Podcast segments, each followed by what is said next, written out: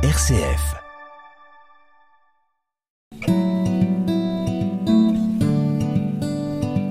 Dans la courte présentation que son éditeur fait d'elle, nous apprenons que notre autrice du jour, Catherine Grieve, a écrit, à l'âge de huit ans, à la reine d'Angleterre pour lui souhaiter son anniversaire, mais qu'elle n'a malheureusement jamais reçu de réponse.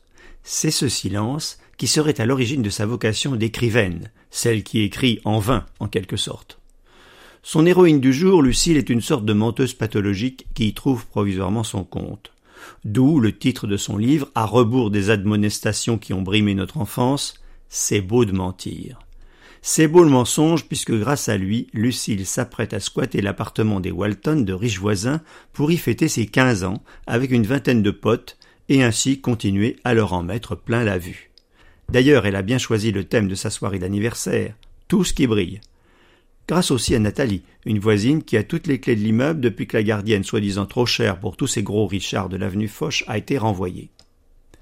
Nous sommes dans les beaux quartiers, mais depuis que son père les a quittés, Lucille et sa mère ont emménagé, certes à Paris 16e, mais dans deux chambres de bonnes réunies sous les toits avec des toilettes sur le palier. Tout ce qui est arrivé à Lucille, à son père et à sa mère, nous allons en fait l'apprendre dans l'ascenseur.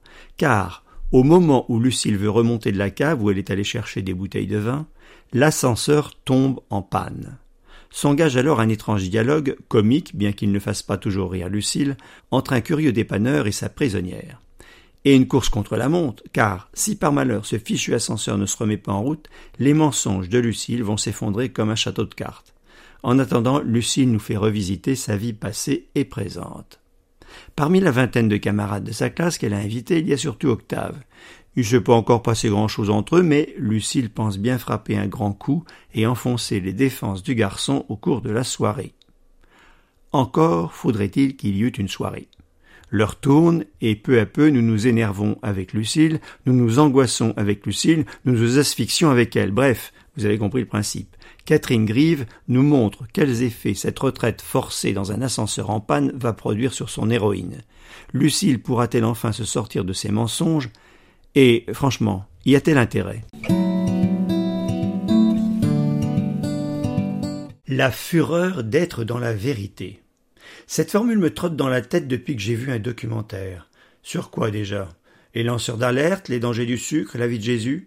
Je ne sais plus, et de toute façon, je ne suis pas concerné. Moi, Lucille Tournemire, j'aime trop ça, inventer, transformer, mystifier, et je jouis déjà de ce qui m'attend.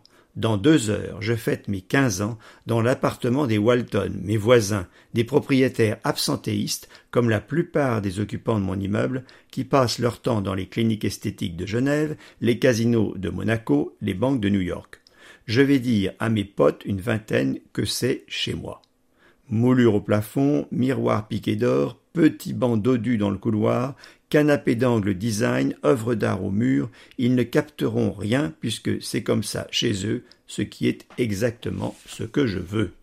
Je branche le frigo en allume-miroir quatre portes, tapote un canapé recouvert de soie, fais mine de repérer un grain de poussière avant de disposer dans le salon une photo de moi enfant, lançant des pétales sur une nappe blanche.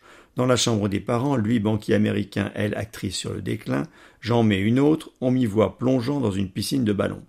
Dans celle de leur fille, une passion pour les Pringles oignons, à voir les tubes vides planqués sous le lit, et ceci expliquant sans doute cela pour les leggings amincissants, je fous un peu le bordel. Et enfin, je m'attelle au plus laborieux, décoller les étiquettes sur la piquette piquée au nouveau monop, où personne ne contrôle encore les caisses automatiques, et les remplacer par celles de Grand Cru, Mouton Cadet, Chasse Spleen, un lot trouvé cinq euros sur le bon coin.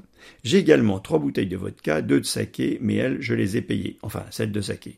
Je n'ai pas prévu de pizza qui ne tiennent de toute façon jamais leurs promesses, trop fades, trop froides, trop vite avalées, mais des bols de Haribo. Mon portable sonne. Malaga, Martinique, Maldives, d'où m'appelle mon père cette fois. Il vit aux quatre coins du monde sur un bateau qu'il s'est lui-même construit. Deux mois que je ne lui ai pas parlé. Mais si je ne décroche pas, il va se sentir obligé d'insister. Souhaiter à sa fille un bon anniversaire, ça ne se remet pas à une autre vie, une nouvelle femme. Bonjour papa. Bon anniversaire, ma Lulu. Comme je suis content d'entendre ta voix en ce grand jour. Moi aussi. Qu'est-ce que tu as prévu pour ce soir? Oh, rien de spécial. Il existe une zone floue chez les parents, située entre le devoir de s'intéresser à son enfant et l'ennui d'avoir à le faire. Baptisons-la la paix, la paix réciproque. À suivre, je viens de vous lire un extrait du livre de Catherine Grive, C'est beau de mentir, paru chez Sarbacane. 185 pages, 15 euros. À vendredi!